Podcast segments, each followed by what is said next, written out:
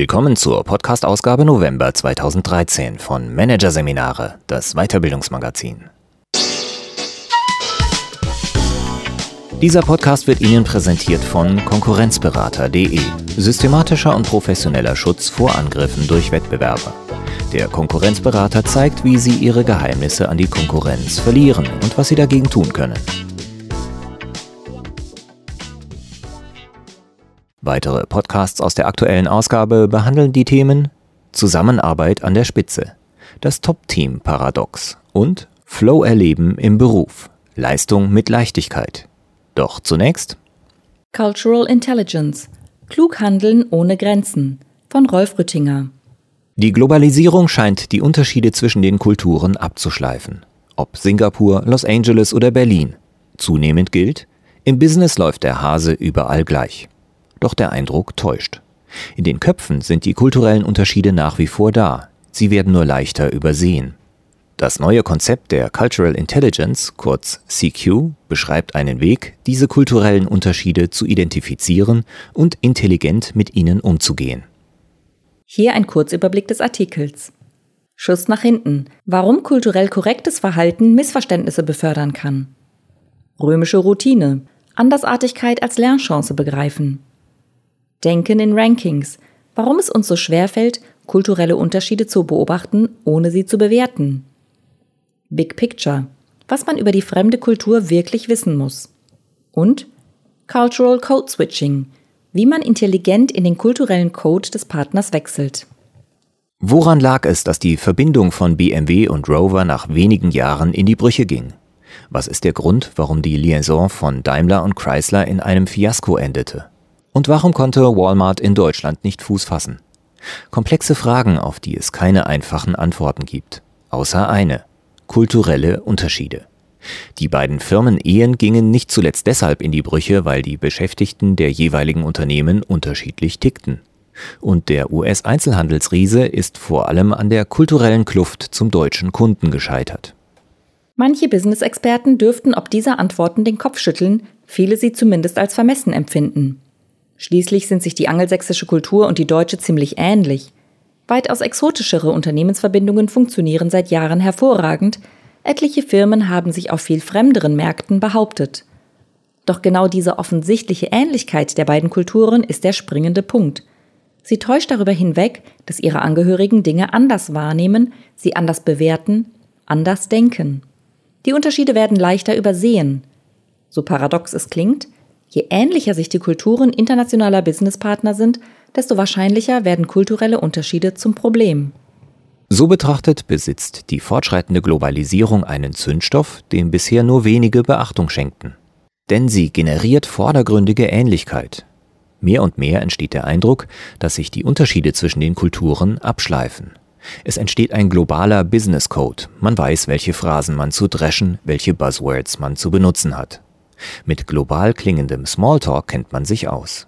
Ob in Singapur, Los Angeles oder Berlin, sitzt einem jemand im gut geschnittenen Anzug und teurer Krawatte gegenüber, weiß man, wie der Hase in der Zusammenarbeit mit ihm läuft. Oder besser gesagt, man glaubt es zu wissen.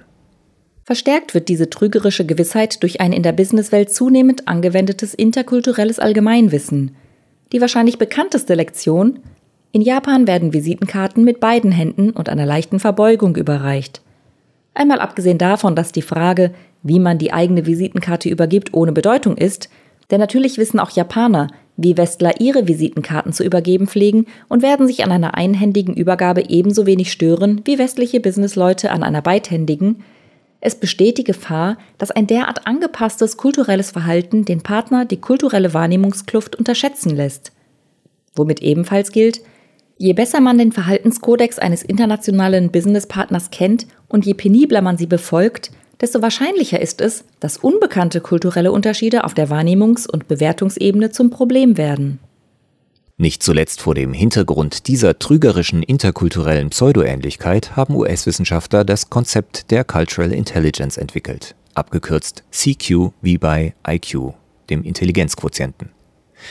Ausgehend von dem Wissen, dass sich durch frühe Sozialisation erworbene Denk- und Wahrnehmungsmuster eben nicht, wenn überhaupt, durch interkulturellen Kontakt schnell und wesentlich verändern, steht im CQ-Konzept die Frage im Mittelpunkt, wie es gelingt, sich im Kontakt mit Mitgliedern anderer Kulturen trotz unterschiedlicher mentaler Heuristiken intelligent zu bewegen. Was eben auch bedeutet, kulturelle Unterschiede auch dann wahrzunehmen und mit ihnen umzugehen, wenn sie von oberflächlicher Ähnlichkeit überlagert werden. Das CQ-Konzept ist in erster Linie auf der Grundlage von Personenbefragung und Praxisbeobachtungen entstanden. Und so nähert man sich ihm am besten auch von praktischer Seite. Etwa indem man in die Fiat-Zentrale im italienischen Turin blickt. Dem italienischen Autobauer ist das gelungen, woran Daimler gescheitert ist. Eine Chrysler-Übernahme, die sich auszahlt. Derzeit gleichen die, zum Großteil von Chrysler generierten, Gewinne in den USA die Verluste Fiats im Europageschäft aus – CQ-Experten vermuten, dass die italienische Art, mit Unterschieden umzugehen, viel mit dem Erfolg der internationalen Verbindung zu tun hat. Dem Regierungsstil des Römischen Reiches nicht unähnlich, geht man, wenn ein Gebiet erst einmal erobert ist, gelassen, geschmeidig und ohne Überlegenheitsgehabe an die Dinge heran. Das dazugehörige Verhaltensprinzip Kulturelle Unterschiede werden interessiert wahrgenommen, aber nicht bewertet, sozusagen erst einmal in der Schwebe gehalten. Die neuen Partner in der Chrysler-Zentrale kommunizieren vielleicht anders. Nicht anders schlecht oder anders gut, nur anders. Hinter dieser Nichtbewertung steht der Verdacht, dass man von jedem, der anders ist und der sich anders verhält als man selbst, etwas lernen kann. Wie förderlich diese Einstellung sein kann, haben die Römer in tausendjähriger Erfolgsgeschichte vorgemacht, in der sie viel von den besiegten Völkern gelernt haben. Im CQ-Konzept wird diese bewährte Fähigkeit zur bewertungsfreien Wahrnehmung als CQ Drive bezeichnet. Im interkulturellen Kontakt ermöglicht CQ Drive nicht nur ein voneinander lernen, sondern kann auch als Türöffner fungieren. Wer auf Verhalten, das er nicht versteht, mit Interesse statt mit Irritation reagiert, hat beim Partner schnell einen Stein im Brett, was vor allem am Stolz liegt, der überall auf die eigene Kultur empfunden wird – Echtes Interesse an der anderen Kultur ist eine Art Universalschlüssel für den Zugang zu ausländischen Partnern. Wie sich CQ Drive in der Praxis bahnbrechen kann, zeigt dieses kleine Beispiel aus der Businesswelt. Westliche Geschäftsleute in Indien reagieren häufig irritiert, wenn sie Angebote von einer indischen Firma erhalten. In diesen finden sich oft keine Kalkulationen, die zu konkreten Preisen führen, sondern nur runde Zahlen. Bei den westlichen Partnern entsteht daraufhin schnell der Verdacht, dass jemand versucht, sie über den Tisch zu ziehen, weil er seine Preise nicht nachvollziehbar macht. Und sie entscheiden sich gegen das Angebot. CQ Drive dagegen sollte zu Interesse führen und entsprechenden Nachfragen. Womit sich folgende kleine Lektion ergeben würde. In Indien wird ursprünglich ganz anders kalkuliert als im Westen. Im Vordergrund stehen Plausibilitäten und intelligente Schätzungen. Lieber ungefähr richtig als genau falsch, lautet die Devise. Diese schützt auch vor einem in der Naturwissenschaft und vor allem in der Finanzwelt nicht unbekannten Phänomen. Es ist unmöglich, sich so zu verschätzen, wie man sich verrechnen kann. Kulturelle Unterschiede interessiert wahrnehmen und nicht bewerten, bevor man mehr über sie erfahren hat, was wie eine leichte Übung klingt, hat es tatsächlich in sich. Denn Erziehung und Sozialisierung bedeuten, dass die eigene Kultur und alles, was damit zusammenhängt, als besser, fortschrittlicher und damit überlegen wahrgenommen wird, ob man will oder nicht. Ethnozentrismus ist ein weltweites Phänomen.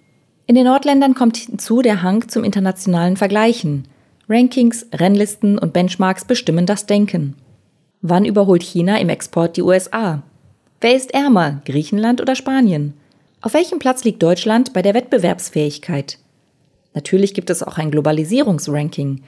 Der von DHL erhobene Global Connectedness Index, kurz GCI, ordnet 134 Länder nach der Intensität und Reichweite ihrer Integration in die Weltwirtschaft. Wir sind es so gewohnt, uns zu vergleichen, dass uns eine wertfreie Wahrnehmung kultureller Unterschiede extrem schwer fällt. Übrigens, weil das hierzulande einfach interessiert, im GCI-Index liegt Deutschland aktuell auf dem neunten Platz. Die CQ-Forschung hat gezeigt, dass Self-Efficacy, zu Deutsch Selbstwirksamkeitsüberzeugung, positiv mit dem CQ-Drive korreliert. Das bedeutet, je stärker jemand auf seine eigenen Kompetenzen vertraut und daran glaubt, auch in schwierigen Situationen die Dinge aufgrund seiner Fähigkeiten in den Griff bekommen zu können, desto leichter fällt es ihm tendenziell, fremden Verhaltensweisen wertfrei zu begegnen. Mithin wäre es wahrscheinlich eine gute Idee, in Programme zur Vorbereitung auf eine berufliche Auslandsstation oder die Übernahme eines ausländischen Kundenbereichs Selbstwirksamkeitstrainings zu integrieren. Neben der trainierbaren generellen Komponente hat die Self-Efficacy auch eine spezifische Komponente, die von einer Vielzahl von Faktoren in der konkreten Situation abhängt. Zum Beispiel davon, inwieweit man den Kontext der Situation versteht, man sie und die Motive der handelnden Personen einschätzen kann. Je besser einem das gelingt, desto höher ist das Selbstwirksamkeitsgefühl. Auch aus diesem Grund ist Wissen über die andere Kultur immer hilfreich, wobei damit nicht Know-how aller so lautet die passende Begrüßungsformel oder so wird die Visitenkarte kulturgerecht übergeben gemeint ist. Gemeint ist vielmehr jenes Know-how, das zusammengefügt so etwas wie das Big Picture eines Landes ergibt. Das CQ-Konzept spricht in diesem Zusammenhang vom CQ Knowledge. Dazugehörige Fragen, die es generieren, lauten etwa Wie funktioniert das politische System? Wie verlief in den vergangenen Jahren die wirtschaftliche und soziale Entwicklung? Was sind gerade große Themen? Das Rahmenwissen ermöglicht den gedanklichen Zoom-out, sozusagen den Blick von oben auf die konkrete Interaktionssituation. Manche Aussagen oder Verhaltensweisen, die bis dato völlig unverständlich blieben, erscheinen so betrachtet plötzlich schlüssig. Noch klarer wird das Verhalten des Partners aus der anderen Kultur dann, wenn man sich vorab über das Wirtschaftsfeld informiert hat, auf dem man sich bewegt, Wer beispielsweise in einem der Golfstaaten in Sachen Bildung unterwegs ist, hat intelligenterweise vorab folgende Fragen beantwortet. Was hat das Land in Sachen Bildung vor? Man will einen Bildungsstandort von Weltrang werden. Welche Rolle spielen Erziehung und Bildung bisher? Keine große. Man versteht sich eher als Händler und Makler denn als Wissensarbeiter. Was ist bisher unternommen worden? Über die seit vielen Jahren bestehende Universität hinaus entsteht gerade unter starker Beteiligung amerikanischer Universitäten ein großes Knowledge Village. Wer treibt die Entwicklung? Vor allem die zweite Frau des Emirs und ihre erwachsene Tochter. Das Beispiel ist natürlich erfunden, aber nicht ganz. Obwohl mittlerweile etwas in die Jahre gekommen, hat auch das bekannte Modell der Kulturdimensionen des Kulturforschers Geert Hofstede Eingang ins CQ-Konzept gefunden. In empirischen Studien haben Hofstede und sein Team sechs für die Arbeitswelt bedeutsame Kulturdimensionen definiert. Unter anderem Kollektivismus versus Individualismus, Lang versus Kurzzeitorientierung und Nachgiebigkeit versus Beschränkung und ihre Ausprägungen in einer ganzen Reihe von Ländern abgeklopft. Die dazugehörigen Listen sollten jedoch eher als calculated guess verstanden werden, also als eine überlegte Vermutung, da es immer schwieriger wird, ganze Nationen oder Ethnien umfassend auf ihre gelebten Codes und Wertvorstellungen zu definieren. Allein schon deshalb, weil lokale Unterschiede zwangsläufig unberücksichtigt bleiben und es mittlerweile wichtiger ist, wo jemand gearbeitet hat, als wo er geboren ist. Klug angewendet als Indiziengeber, denn als festes Raster, kann das von Hofstede entwickelte Know-how aber durchaus genutzt werden, um interkulturell vertragte Situationen besser zu verstehen und seine eigene Strategie anzupassen. Das CQ-Konzept nennt die Fähigkeit, aus erkannten Unterschieden praktische Konsequenzen zu ziehen und eine veränderte Strategie zu entwickeln, CQ Strategy. Dazu wird primär Cultural Code Switching vorgeschlagen.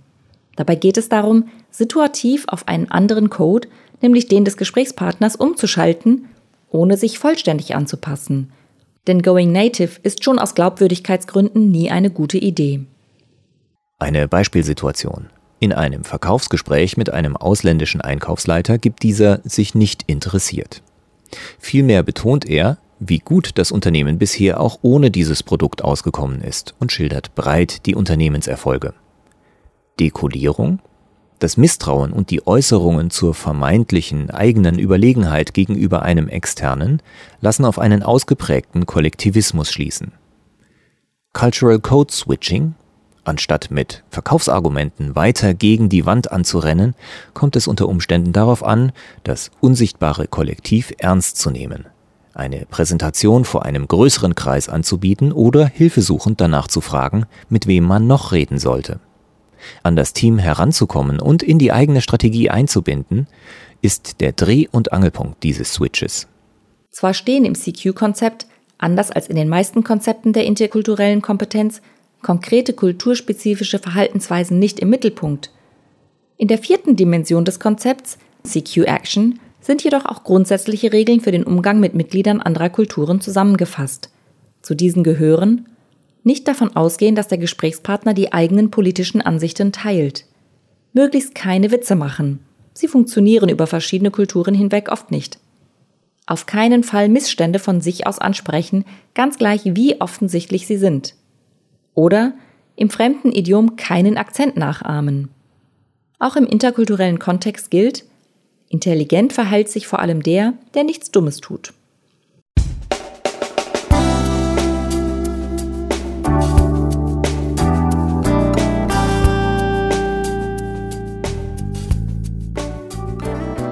Sie hörten den Artikel Cultural Intelligence Klug handeln ohne Grenzen von Rolf Rüttinger aus der Ausgabe November 2013 von Managerseminare, produziert von Voiceletter. Weitere Podcasts aus der aktuellen Ausgabe behandeln die Themen Zusammenarbeit an der Spitze, das Top-Team-Paradox und Flow erleben im Beruf, Leistung mit Leichtigkeit. Weitere interessante Inhalte finden Sie auf der Homepage unter managerseminare.de und im Newsblog unter managerseminare.de/blog.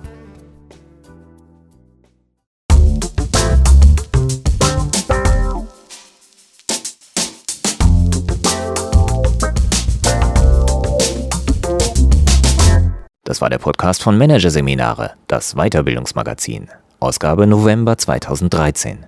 Dieser Podcast wird Ihnen präsentiert von www.konkurrenzberater.de mit einem Minimum an Aufwand vor der Konkurrenz schützen. Übrigens, auch mittelständische Unternehmen stehen unter ständiger Überwachung durch fremde Geheimdienste und sind Ziel systematischer Attacken ihrer Wettbewerber. Informationen dazu, wie sie sich schützen können, finden Sie unter www.konkurrenzberater.de.